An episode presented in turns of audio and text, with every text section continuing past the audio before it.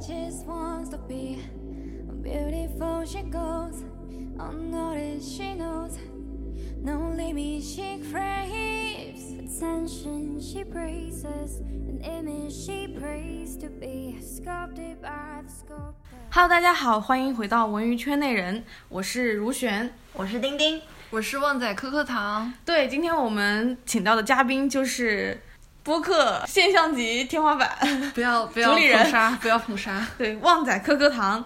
然后我们今天来聊一聊追星、富姐追星这件事情。嗯、我们三个人今天围围着一个枕头坐在床上，这个诡异的状态，就是没想到开房了，开房了。没想到会有这么一天。科科也是文娱圈内人隐藏的第一个点，因为我跟丁丁就是因为科科认识的。对的，我们二零年的时候认识的，就是科科介绍我们认识的。但是后面三年，我们两个都互相没有，不敢联系对方。对，这就是两个 I 人吗？我是一耶，那那你为什么不敢联系啊？我觉得混的太好了，我 我混的我觉得如璇混的太好了，就不敢联系。对对，所以超级开心可以跟科科一起录节目，对，但是我们没想到录了一个那么不行业的内容，很行业啊，行业追星哦，啊。那可能追星这是一个田野调查，聊聊我们追星的人在想什么。对而且科科最近正好去了好多追星现场嘛，对，讲讲。我最近，但是我每次追星现场都非常的赶。我其实有很多很多喜欢的明星，然后我最早是追帝国的，一四年那阵子的帝国粉，就是我是真的完整走了十年的帝国粉。然后我在他们今年八月六号的十周年演唱会的开始和后面的一个礼拜都很 emo，就是你有种觉得哇爷青结的感觉，就真的是这种。呃，追星对我来说，它已经成为了生活的一部分，虽然可能大家并不是怎么看得出来。对，然后我最近在追的这个明星呢，一个是汪苏泷，一个是林俊杰。因为我今年工作非常的忙，所以我的追星都是属于特种兵式追星。就比如说我之前去看汪苏泷的郑州场，然后我也是人生第一次去郑州，就是因为看一个演唱会。专门过去专门过去，而且我的时间排到我只能看完演唱会，我就得飞回来，特种兵，真的特种兵。然后你，但是你觉得非常的值，因为你很喜欢他，然后你在现场看到他的那一瞬间，你会觉得都值了。在现场的话，感觉会就那个氛围也在。氛围完全不一样，就是大家都说演唱会是有会有演唱会后遗症的，就是你会觉得你看完演唱会之后那么几天都没有看演唱会时候那种兴奋感，就会有戒断反应。戒断反应真的是戒断反应。对，这这个词还是我在那个 TFBOYS 十周年结束之后，然后小红书很多人就说有天呐，十年哎，你知道有多少真的是十年帝国姐姐粉就这样，就是过来，然后你就看到他们的时候，你就在想，他们原来是用那种夹子小奶音唱什么魔法城堡，然后现在一个个都夹不动的年纪了，你知道吧？就就好感慨啊。养成系，养成系。对，这跟你平常在手机播放器上面听他们的歌的感觉完全不一样，因为现场它会有新的演绎，而且现场的声音又跟他出那张专辑时候的声音是完全不一样的，也有可能，对吧？就比如说 TFBOYS 他们的肯定是从一个还没有变声期到现在已经全部变完声了的一个声音，肯定不一样，你就会觉得天呐，就是我在看着他变好的这个感觉非常的好。然后包括说，我最近也很喜欢林俊杰，然后林俊杰那个我更感，就是林俊杰那个是在北京演唱会，然后我记得他是一个礼拜六的晚上七点钟，呃，我那天上午十一点半刚刚在上海结束一场演讲，然后当时为了赶上这个演唱会，还买了两张飞机票，我就怕我误机，就到了现场然后退掉一张，富姐的感觉来了。忽然觉得另外一张机票浪费了，有没有可以退可以以退。嗯。现场退是不是会要收？肯定有手续费，但你想想，就是这个手续费对比着你能看上人准点看上人家演唱会，就不算什么。那汪苏泷，你好像还看了上海场的。看了，嗯，但是那个是搞关系的，就是这就是要提到的，就是我们就是大家买演唱会基本上是很难从正规渠道买到票。如果是特别热门的话，抢不到，完全抢不到。就是汪苏泷上海场，他开了四轮票，然后四轮票里面我每我第一轮是让我跟我助理两个人抢，抢不到。后来我想，嗯，那肯定是我们人不够多，所以从第二轮开始，我每一轮找了五个代拍，于是我们七个人开始抢一张票，抢不到。代拍都抢不到。我我找了五个代拍哦。他们不是有那种作弊器的吗？对啊，但是太强了。但是你作弊器又不是万能的，哦，是，嗯，所以代拍也抢不到。而且我发现代拍这个东西跟他给你的代拍费没有任何关系。就是我见过我朋友有五百块的呃八百块的代拍拍到了，也有五百块的代拍拍到了。每个代拍都说我自己越贵，我的技术越牛逼，我觉得都一样吧。对啊，就还是个概率问题。他们拍不到的话，不用付钱吧？对啊，哦就是你前期你要把钱先全部打出去嘛。就比如说一个代拍说五百，一个代拍说八百，那比如说你找五个代拍，你就要分别先把钱给他们打过去，然后，然后就比如说过二十四小时，他跟你说我真没拍到，你就一个把钱再收回来。原来是这样，嗯，嗯，还有这样赚钱的小门道。对，所以他们很多代拍都说说我手上是有，比如说几千几万个大学生在帮我一块儿拍，因为你想他这个真是空手套白狼的生意啊。的，，是的，嗯，然后但是呢，有一些比如说像呃郑州厂，嗯，然后像比如说一些江浙沪这边的比较小型一点的城市，这种城市首先就是你在追星族群体里面愿意说我专门飞过去只是为了看一个演唱会的人，其实不是那么的多。所以呢，就是比较好抢，而且当地其实它的受众也没有那么多，所以我当时郑州场的汪苏泷还是一个折价买到的黄牛票，哦，很神奇。原来是这样。丁丁，你有经常看演唱会吗？我最近看了一场杨千嬅的，嗯，在那个虹口正价买的吗？黄牛黄牛，嗯我这是我在上海第一次听演唱会，嗯，怎么样？怎么样？我觉得那个包厢体验很好，以后还想买包厢。首先你检票的时候就不用排队，你直接从有一个单独的门，你就看着旁边全是人人群在哎，走这不上楼梯。就是我在迪士尼里面买快通的感觉吗？有有有，然后我直接就是后面一个门单独有一个安检通道，然后进去直接坐电梯上去的，嗯哼就哇一整个 VIP 感觉，然后走进去是一个那种酒店走廊的感觉，嗯然后有一个一个包厢，然后路过其他人包厢的时候，看到他们还有在里面摆大圆桌吃饭的，就可能一家人啊一起，还有人在里，面过生日。对对对，对我当时在抖音和小红书上都刷到大家说生日的时候，你去买你喜欢明星的那一场，然后买包厢票，你就可以在里面吃饭，就觉得好棒。但是其实包厢票的那个现场听起来的体验是没有在底下听到的体验好，嗯嗯嗯但是它的其他体验是完胜的比如。说视觉什么的，视觉也没有底下的好，因为因为包厢是侧面。然后我最近也看了一场，就国庆期间看了 Rich Brian 的那个 rapper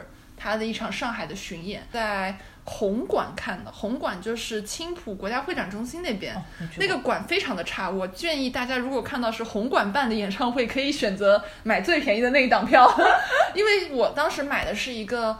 呃，偏贵一点的，就是内场内场的票。然后我去以后发现根本就没有必要，因为首先那个场它的音响就很差，然后你坐在前排、坐在后排，你都是属于一种听个响的。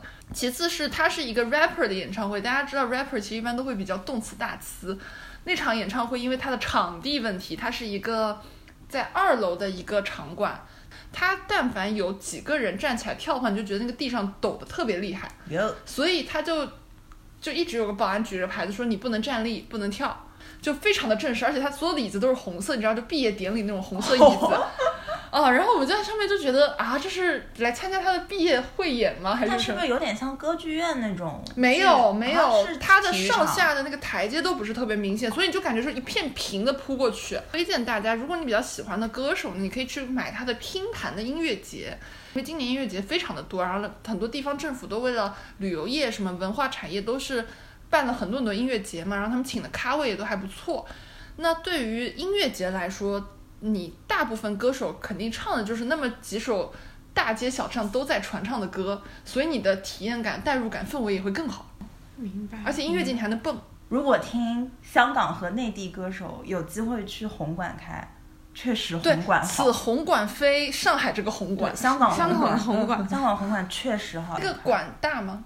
红馆好就好在它小，哦，那不就是就是很近，很看得到对，而且它是一个不是体育场那种歌手背对着一个大屏幕，然后对着前面三面的所有人唱，它是一个环形的。跟我跟我们梅奔很像。你知道这个故事让我想起来，我今天去看鸟巢林俊杰，我感觉那一场我们至少感觉卖了五六万张票出去，你知道五六万个人在那个体育场里面，就是从看台的最上面打车到林俊杰唱那个舞台，可能打车要三十块钱，你知道吗？就是这么远。我当时在想上面听的啥呀？但是但是说氛围非常的好。是这样子，我现在一直都很很很沉默，没有这个没有这个体验，是因为你太冷静了。不不是，是因为我那个呃一直以来，我要么就是拿证件进去的，要么就是以艺人经纪人进去，要么就是以经纪公司老板进去了。你就是我们那个人情。哎他自己不追星，主要是。对，一个是我还还就是我不追星，嗯。然后但是我对演唱会这种东西的印象就是，嗯，其实像我我带进去的艺人，或者说我因为什么其他人情我进后台之后，我是会看到你们大家举起手机的时候，我还是嗯。蛮感动的，因为我觉得哇，都是钱啊，对所以我我我没有抢过票，我也不知道就是那个什么黄，但是我也有一些黄牛在手上，是因为我想知道这段时间艺人的动向。嗯啊、就是知道他们的那个行、嗯嗯呃行程这样子。嗯，比如说现在不是十月份嘛，他比如会是会会说十一月、十二月谁谁谁谁在哪个城市有什么演唱会，嗯那这个时候我可能就会知道哦，这个艺人他嗯接下来在这个地方的排期是在这个城市。那比如说如果我有商务想要去跟他团团团队去谈，我可能就直接冲到那个城市去了。再或者是说，嗯、有的时候有一些片方或者投资方会骗人，嗯。就我之前就遇到过一个，曾经吧，有一个人跟跟我说有 个有个电影要上，然后呢让我去给他这部电影投资，然后我当时就非常不确定他们给我带的消息，因为这里面的水特别深，所以我就会去看那个 的站姐的行程，以及看看他那个黄牛那边卖票有没有，比如说。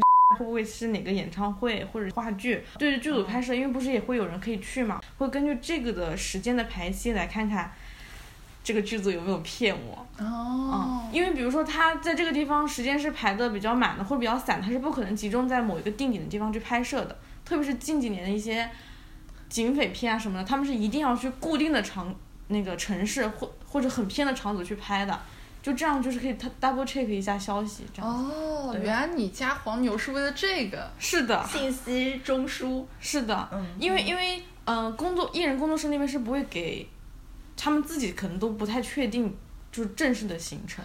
那这样来说，我觉得汪苏泷真的没有那么的火。哎，这里面我是粉丝啊，大家不要那个，就是因为汪苏泷的工作室会每个月发一个汪汪本周的行、呃本月的行程。其实明星都会发，嗯，明星都会发，但是它里面可能有的会改。哦，对，或者他写的是待定，嗯或者说不知道，就是俏皮一点就会说不知道这样子。哦，所以其实工作室会给你一个大概的，但是它里面会改行程。哦，所以你还要再去找黄牛那边去 double check。对的，然后像有一些谈项目就不属于公开行程，它就不会写在那个日程表上，但它也可能，比如说正好有两天的空隙，专门飞一个城市去聊一个项目，也是有可能的。但这个就是你真的要去 check 的，因为它不会写出来。原来是这样。对，是的。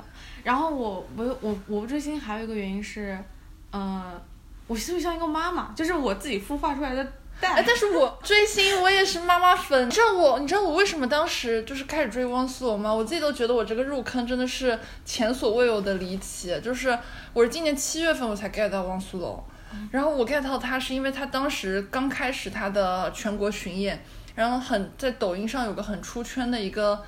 就是他唱就让这大雨全部落下，然后穿一个微商女强人的那件衣服，对的对的，然后一个金毛嘛，对吧？然后我想，我说这谁啊？这个阿姨是，我说我说这也太微商女强人了吧。然后然后我后来就就这样刷过去，然后后来他不是在下一场演唱会他自己玩梗嘛，对吧？他自己说，哎，欢迎什么全款汪汪总全款拿下什么广州场巡演。哎，我说这个艺人很有意思，自己玩自己的梗，这个网速很快，对吧？就是你面对网上这些可能是一些黑料或者负评。我说这个人很有意思，然后我来看一看，然后发现，哎，这不就是我小学时候听过的那那个歌的那个人吗？然后发现，哎，现在的歌也很好听。然后抖音这个机制吧，一旦你开始搜了它，你的首页就只有它了。对，甚至说了它就会有它。嗯，我觉得我们今天说完，大家的小红书、抖音打开，汪苏泷对，你就会觉得哎，还蛮可爱的。而且他这个人，他上综艺上的非常多，所以你有很多的物料可以去补。然后就在补的过程中，你逐渐的了解他，考古，考古，考古很快乐，我每天都在考古，然后你就去看他的访谈，然后发现哦，他其实有段时间非常的惨，然后那时候全网都在骂他，你就一个美强惨的人设跃然纸上，而且我觉得特别牛逼的是，他们工作室给他拍纪录片，就是那个纪录片是，比如说他一个大型巡演或者一张很重要的专辑的制作前后，他会给你他全部以大概二三十分钟的纪录片拍下来。然后我们作为粉丝，你就去看这个整个纪录片的时候，你就会觉得我对他的了解有更深入了一点。你作为是的，是会有这样的手段的。对对对对，就是我一边知道这是欺骗我们粉丝感情的小手段，一边又很沉迷于此，你知道吗？我就把它清醒的沉沦。但我觉得追星其实追的就是一个美好的幻象，是的就是你喜欢他，是因为你喜欢他身上的一个特质，对吧？这个特质可能是努力，可能是你面对这种，呃，你曾经跌入低谷，但是你又有勇气爬起来，而且你现在的确做得了一些成绩，然后大家一直都在刷，就是轻舟已过万重山嘛，这句话在他的那种视频评论区，为什么呢？是因为他很多年前出了一首歌叫《银河》，嗯，然后那首歌出来以后非常好听，但是当时 QQ 音乐那个是最高赞是说，嗯，这歌的词曲都非常好听，但是如果不是汪苏泷唱，可能会更火。八年前那条评论。然后汪苏泷在这次上海场演唱会的最后一首歌唱了《银河》，哦，然后就是大家全网都在发那个他唱演唱会唱《银河》，而且就唱哭了，你知道把？自己唱哭了的那个视频，然后底下全部是轻舟已过已过万重山，你知道吗？就那种感觉，就是八年从这首歌如果不是汪苏泷唱会更火，到希望所有的歌从汪苏泷嘴里过一遍。你知道吗？就是你作为一个才两个月的粉丝，你也很激动，但是我特别想那个冷静的说一句，这个剧本好像在有点有点耳熟。大部分的艺人身上都用过。我们就吃这一套。对啊，就是就是我们做艺人的，就是大知道大家都吃这一套，嗯所以一定要把它，就比如说纪录片为什么要弄，嗯就是因为要把它，比如说他唱歌是他的作品嗯展示。灯光打下来的那一面，嗯灯光背后的那些、嗯他的一些想法，配上一些呃那个氛围，就把他打入到你的心智里面去了。对你让他觉得说他，就看纪录片，你会觉得他离我没有那么远，对，包括看很多采访也是。虽然我知道那些都是你们经纪公司的小手段。小手段，但是清醒的沉沦。但是美强惨这个人设就跟大家有一本书叫什么《英雄之旅》还是什么样，哦就是就是那个套路嘛。然后你看有一个成功了之后，你看发现后面模仿这个套路成功了，大家都成功了，那所有人都会去用这个套路。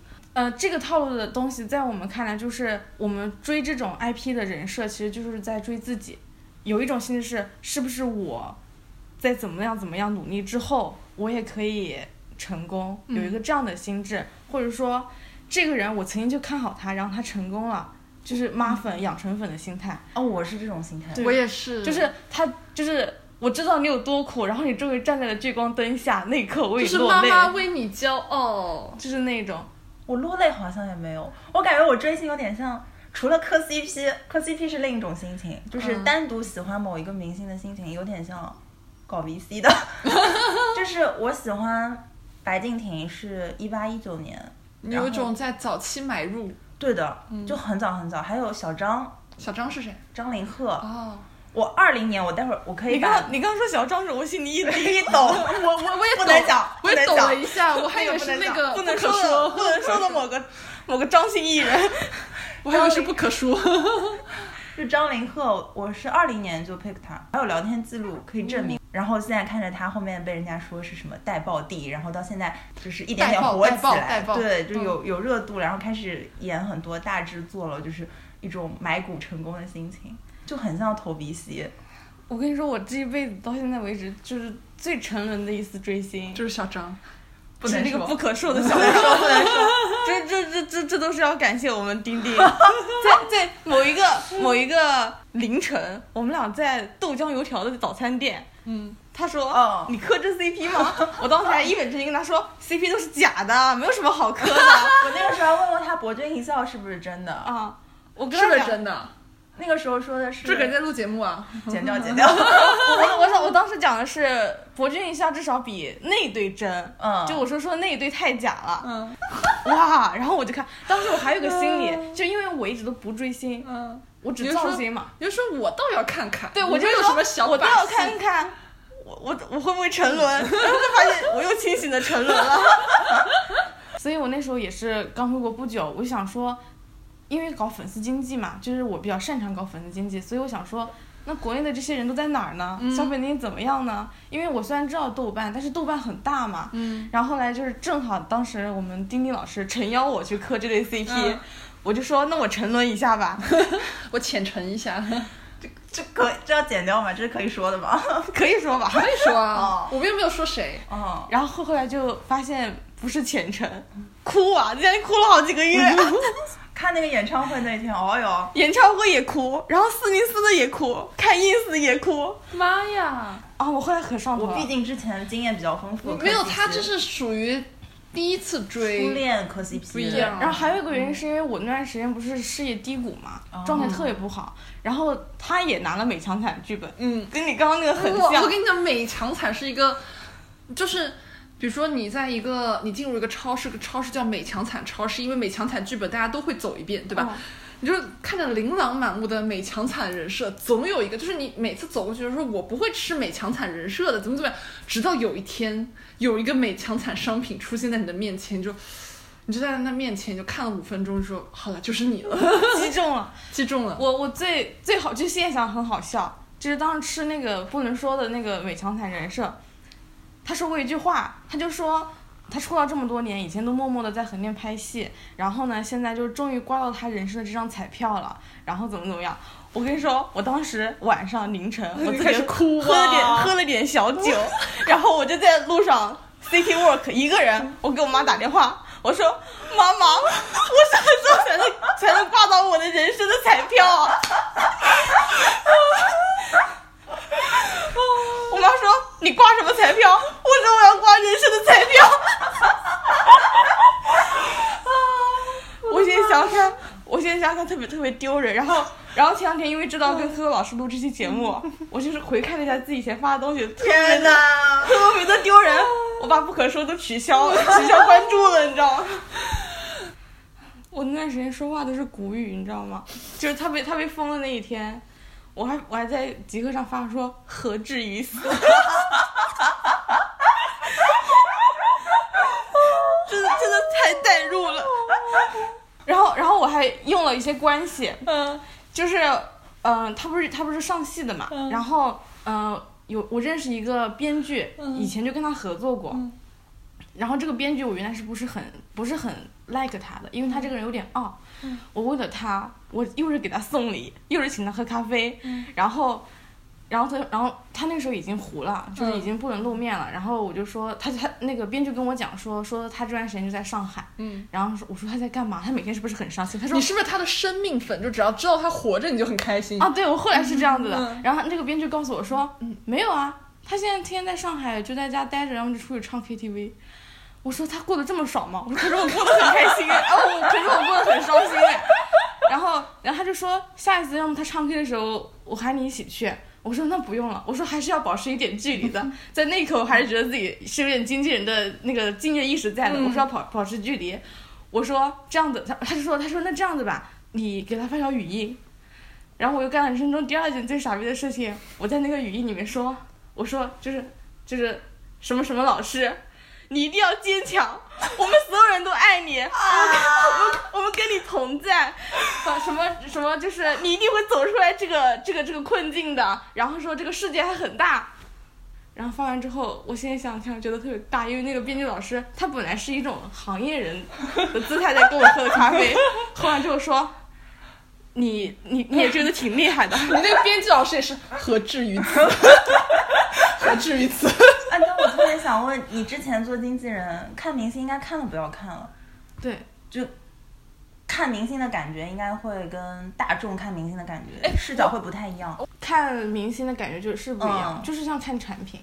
但你后面又自己追，算追了一下，我我上一次追他就是因为那段时间我在基果，哦。然后我看他的那个一些讲，类似于纪录片的东西。哦我看到那些讲述，我就感觉我操，这不就是我现在状态吗？然后他一下他就爆了嘛，我我就想刮我人生的一张彩票嘛，我就等我这张彩票什么时候来，嗯，就是这么原因才追的啊。你知道击中你可能只需要一个纪录片，我感觉我后面追星都没有第一次磕 CP 那么真情实感了，就是后面就是很买股的心态，然后后面见的多了，投资人是追星。那我前两天就是那个坚如磐石嘛，然后我们那次就坐第一排，嗯，然后雷佳音跟于和伟就站在我们前面一米，然后但你又不追雷佳音跟于和伟，帅还是帅？帅是帅 于和伟很帅。就看电影的时候，我就跟他说：“我说于和伟怎么这么帅？”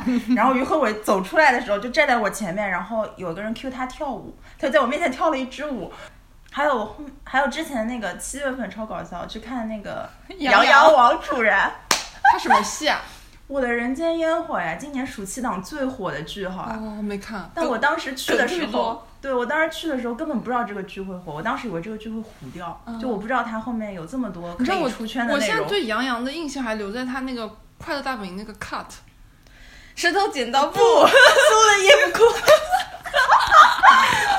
我靠！但我当时不是想看杨洋，我想去看王楚然，嗯我想看看美女，我就是很单纯的想看美女，嗯我想看美女然后被杨洋帅真人到。有多美，那倒也没有。哦，然后就离他们也很近，就一两米，就就站在我前面，然后看的感觉就是好看是好看的，但也没有什么感觉你。知道我跟杨洋最近的距离是什么吗？我刚刚是一个牙医。王楚然有点脖子前倾，他特别好笑。他回来之后，我问他，我说你看完之后你什么感觉啊？嗯他说，唉，就是我觉得王楚然有点脖子前倾。说着坐正了身体。嗯，但就没有什么感觉了。就看明星看到后面就是帅的或者好看的、漂亮的、有气质的，但看多了就没什么感觉了。就是、哦等一下，让我补充一下。你说，我去看杨洋、王楚然的那一次，我旁边有一个一看就是富婆妹妹，嗯她是专门从她读大学应该不知道在哪个城市，然后专门飞到北京，就为了看杨洋，而且因为她等于是通过黄牛买的，我估计也要几千块钱。然后后面我朋友就跟我说，他们这种妹妹是。跟站姐还不一样，站姐就是追着明星每一站每一站跑，然后就拍各种素材，然后可能再做 PB 还能赚钱。对，然后她就是自己单纯想看杨洋，然后她跟着杨洋每一站的跑。我说这得就是花多少钱？然后我朋友说说一个月十几万、几十万都。还有那种就是，就原来我们追帝国的时候，当时那个还特别的乱，你知道吗？那时候就是没有很多就是行业整顿或者行业规范。当时最那个的是他们三个人的生日前夕，大家会去拼生日应援。然后生日应援，当时你会做那种大大的条状海报，然后去想我给他买了多少城市的大屏，然后我给他送了多少衣衣服，什么衣服包什么都会标明码标价，然后什么我为他捐小学什么，很夸张，你知道吧？那种哎，我也我也给我之前追的一个买过哎，买过啥？买那个蜂巢的那个屏，贵吗？我想知道商场但是是贵的，就如果你没有关系的话，大概是四五万块钱。多少一天？嗯，一天里面的某一两一到两个小时的时段，但你要认识人的话，或者是你有什么其他的活动捆绑的话，就很便宜。哦然后你时间越长，你的打折力度就越大。哦，对，努力生日给自己买个屏，可以的，可以的。嗯，生日给自己去买个卫星啊，不不是卫星，生日给自己买个星星。啊，那 星星这么多，感觉都泛滥了。大家当时还说什么给明星各种什么送星星什么的。哦王王俊凯不就是有一个什么星星？对呀、让他们的一个什么王俊凯各站给他买的。不过我说实话，我觉得内娱最会做粉丝经济的就是李飞他们家。太会了，我十年，你知道吧？把一帮人圈定着十年，太牛了。就连着讲，就首先嗯。我们一般做艺人的时候，一开始从从把看中这个人，就就会看中他什么呢？就是比如说这个人是奶狗型的、霸总型的或什么型的，看他们这些点的原因是因为大家小时候看过言情嘛，嗯就是其实梦女还是那一帮还是那一帮梦女，就梦女没变过，至死至终是梦女，对永远是梦女。别骂了，就是我。就是我。就就是这这这里我这个梦女打引号，但是我统称为就是所有比如说妈粉、女友粉什么这个。大家其实喜欢的那个类型就是恒古不变的，因为我们小时候看言情小说就这些类型。因为人的感情就只有三个：亲情、友情、爱情。哦对，所以所以大家就是只是在这个亲情、友情、爱情里面，大家的喜欢的风格不一样。嗯，所以去签这就是这个人，我要不要签他的时候，我一开始的时候其实就已经断断好了，这个人我要卖什么剧本出去。嗯，这样说白话就是这个意思。那比如说这个人可能呃，我是签他，他可能是阳光型的，我就我就会把他签下来，因为这段时间可以流流行什么奶狗姐弟恋啊这样子。嗯但是你们知道吗？有有一有一种类型是一直都火，从来都没有消失过。哎，我们来抢答一下，嗯我就是霸总。对，就是就是永远有霸总，就哪怕是牵奶狗，都一定要有反差。然后这个反差呢，就是有一些霸总啊，或者说就是偏爱啊，女性最爱的偏爱啊这种在里面。然后那比如说他可能我的荧幕形象，或者说我的呃日常形象是奶狗型的，因为我可能要接相应的青春型的广告，那我怎么霸总呢？拍纪录片。霸总竟然是通过拍纪录片拍出来的。对的，打比方说，就像现在我们说 vlog 嘛，但、嗯但是也有纪录纪录片嘛，就看你什么形式。比如说，我作为一个摄影师，我现在采访科科老师，然后我就说，呃，我说科科老师那个。呃，一会儿我们打车去哪儿？然后呃一会儿我们要坐车去哪儿？然后但是呢，那个司机没来，然后我们现在这帮人就是都还没吃饭，要不你先等一下。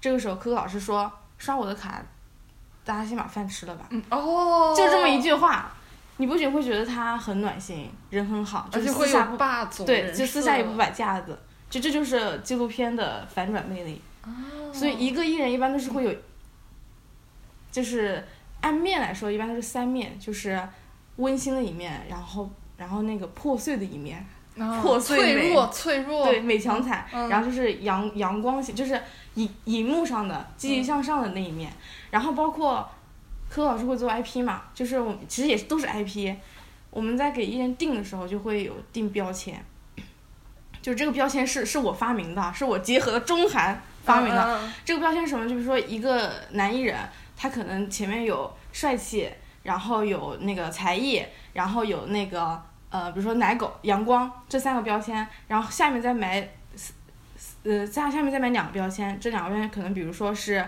什么暖暖心，或者是说心中有大爱，然后这两边是干嘛用的呢？防止翻车用的，嗯，就是公关用的。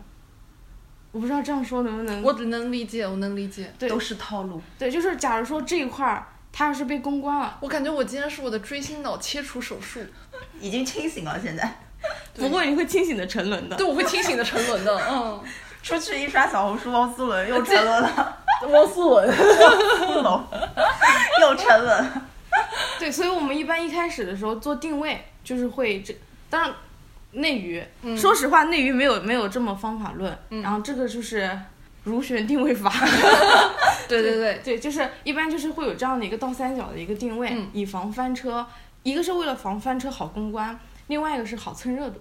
比如说，当这段时间都在流行那个霸总的时候，我要怎么杀出来呢？我是阳光可爱狗狗那一面。哦，就是大家可以参考一下魏大勋老师，就是平常恋爱啊或者综艺又是贴心体贴对怎么怎么样，然后但私下呢就是又可能比较粘人，但是他演霸总又很像。当然，这里面肯定是魏大勋老师真实的那一面是存在的，因为 IP 不可能完全对对对，就贴嘛，因为做 IP 本身第一件事情，就像科科老师之前做 IP 也有过，那个七问里面其实有一点是一样的，就是说，呃，你本身是什么样子的，只是把它抓、抓取出来，然后放大，嗯然后我们把它放大再标签化，然后以这个模式去走，中间也会去迭代。这迭代，比如说可能这段时间又流行一个什么新的风格啊，或者一些什么新的热词，可能就换掉了，但是大概的框架是在就在这个圈圈里面转而已。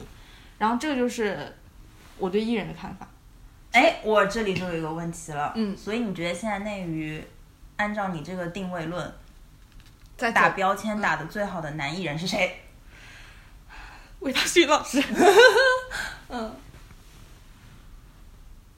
对，因为他不知道是不是因为他也有过韩娱经验，因为我在他身上就是能马上催。那因为博君一笑行吗？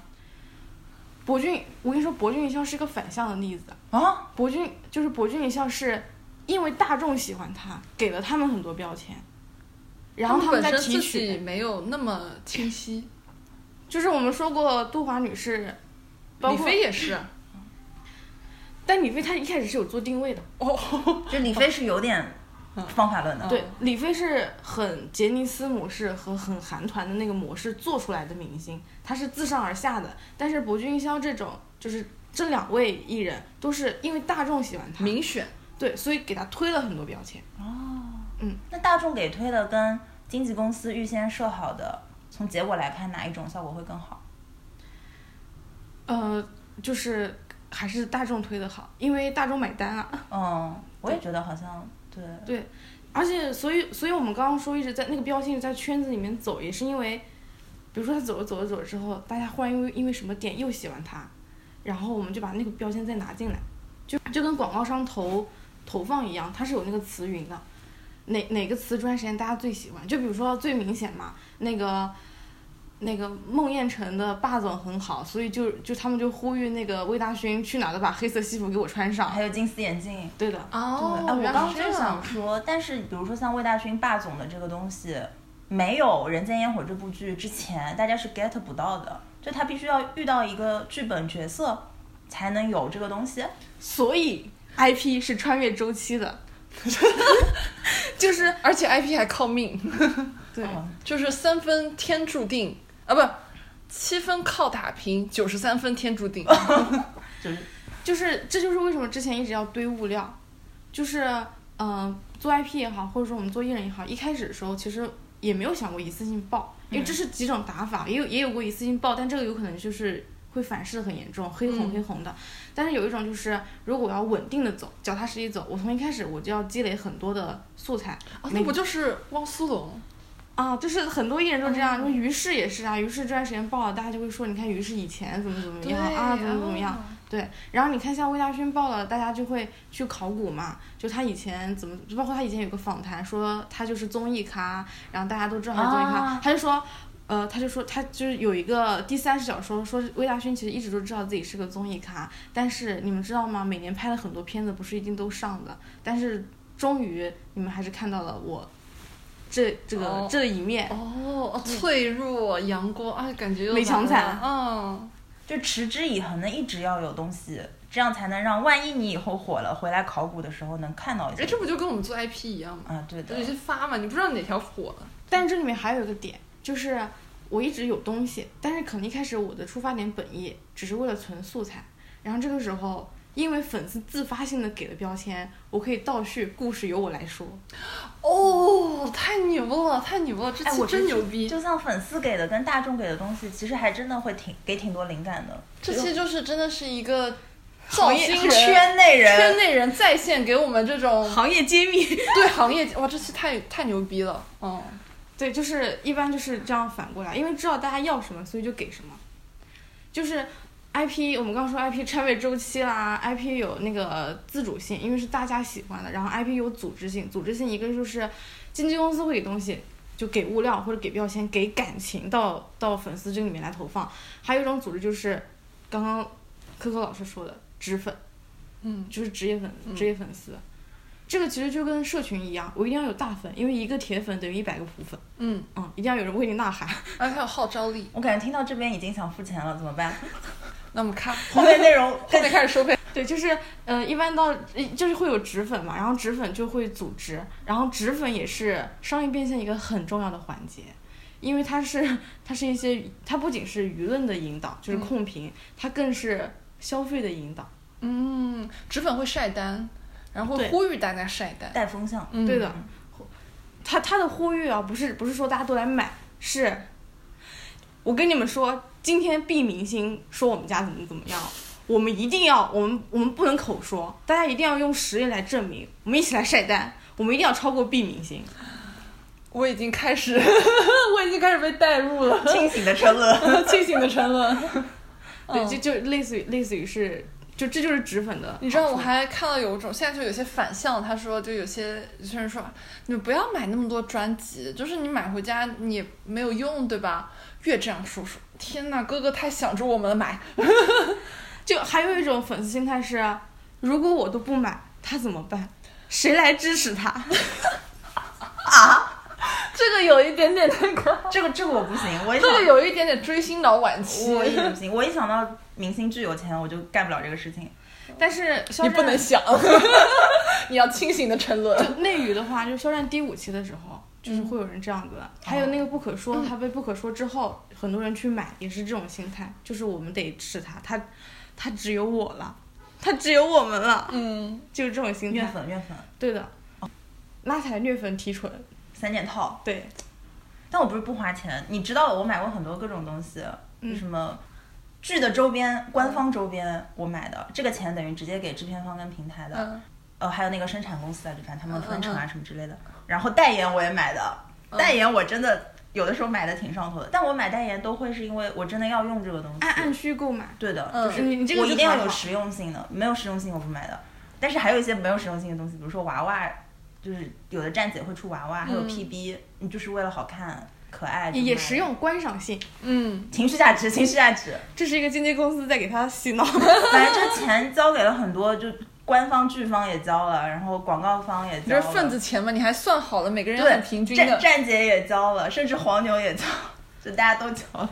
对，但是中韩不一样是，韩国一般你花钱其实大部分都给到公司嗯或者艺人，嗯，中方你花钱基本上都给了我，对，就中间这种可恶的第三方。就站姐喜提海边大别野，对吧？嗯。对的。这个这个故事太多了。嗯，嗯，就是粉丝经济的玩法还是有有有挺多的，嗯。嗯，而且粉丝经济真的很很好赚钱，粉丝经济的本质那我们可以下次单独再开期聊粉丝经济，对，到时候付费内容来给大家讲一讲这期。那你预告一下吧。好的。就是如果这期大家对粉丝经济感兴趣的话，我们哪天来正儿八经出一期粉丝经济，怎么赚钱？对，我会把我之前在粉丝经济里面怎么赚到一笔那个第二桶金的那个故事分享给大家。可以，对，但那期可能有一点就是要防爆。所以我们要收付费。反正在现在做播客的人里面，就如果要听粉丝经济的呢，就我们如选老师敢说自己第二，没有人敢说自己第一。对，为什么呢？因为如璇老师的经历真的是，他是很就是把这个产业链基本上上下游都经历过，所以他的视角是最丰富。而且很多人说自己懂粉丝经济，就是我们一般我们做知识付费行业会有个点，就是说你要向赚到钱的人学习。如果一个人没有赚到钱，在那儿逼逼半天，我觉得我建议不要听，对吧？嗯，嗯，是的，没错。对，然后就是粉丝经济这边是拿到过一些结果的，虽然拿到结果之后，就是有一些各种政策也出来了，但是拿到过啊。对，但是嗯本质上来说，这些商业的逻辑还是可以用的，嗯通用的，而且而且现在其实各种产业，你要说到变现，用的就是还是那套嗯逻辑。哎，而且我想到刚刚如轩说那个韩娱跟内娱的对比嘛，嗯就是内娱现在的整个专业化的结构其实没有那么强，反而当中赚钱的机会会更多。对的，嗯，不然为什么我们说中国娱乐圈有前景？这个钱是那个钱，嗯，对的，就在这里面能能能赚钱的机会真的蛮多的，而且而且李九运马上到来，大家上一期听的时候是不是也听到了，对吧？是的，是的，专业。专业。对，就是，而且这个钱就是说实话还不小，因为粉丝基数大，所以基本上要要赚都是快录吧，快录吧，那一期真的快录吧，快点快点！我再补一个问题，哦你连着回答，就是明星里面的他的工作室团队会招那些他粉丝的人吗？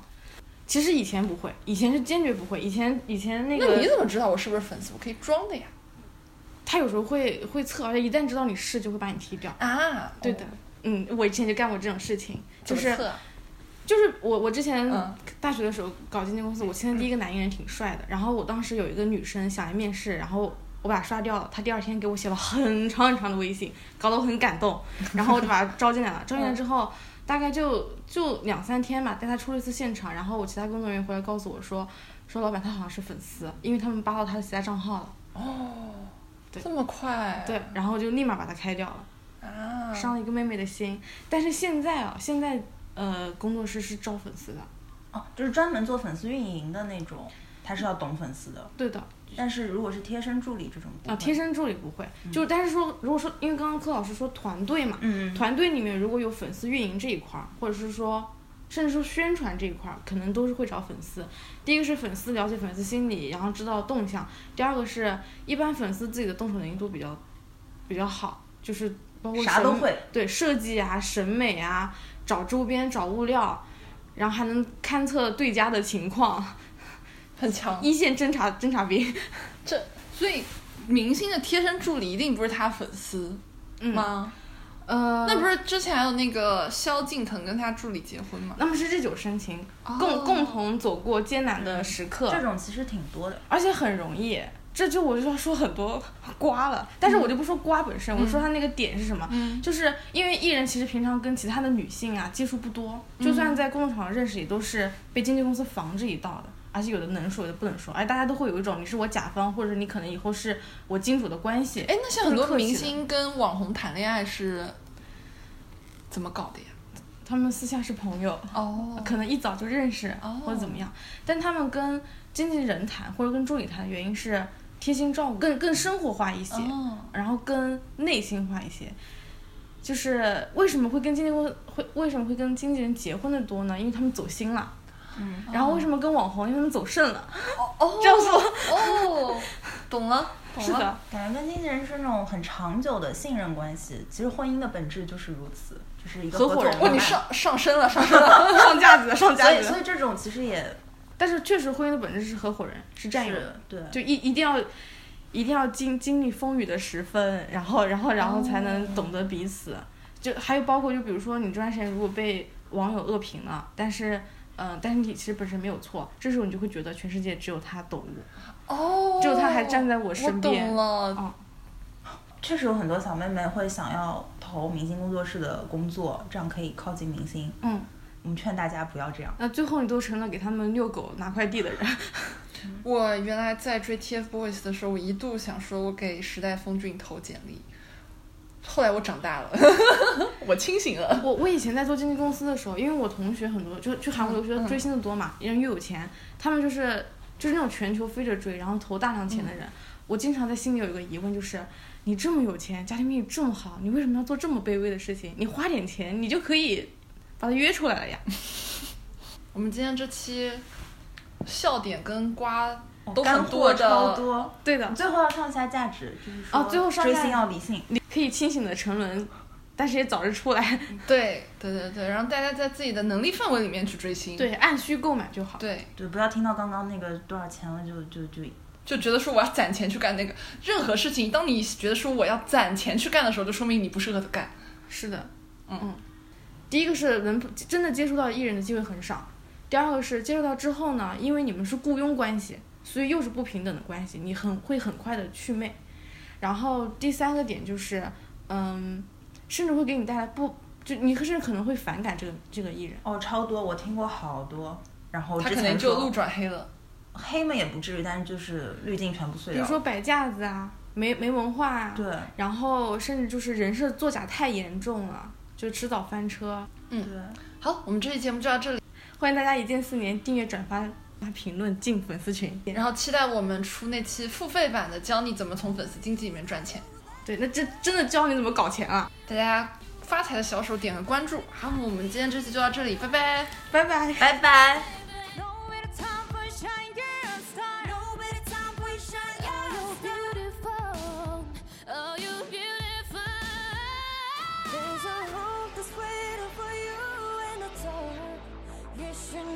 Time for to change the thing, the world the change the sun. No stars, are you beautiful? We're stars and we're beautiful. Oh.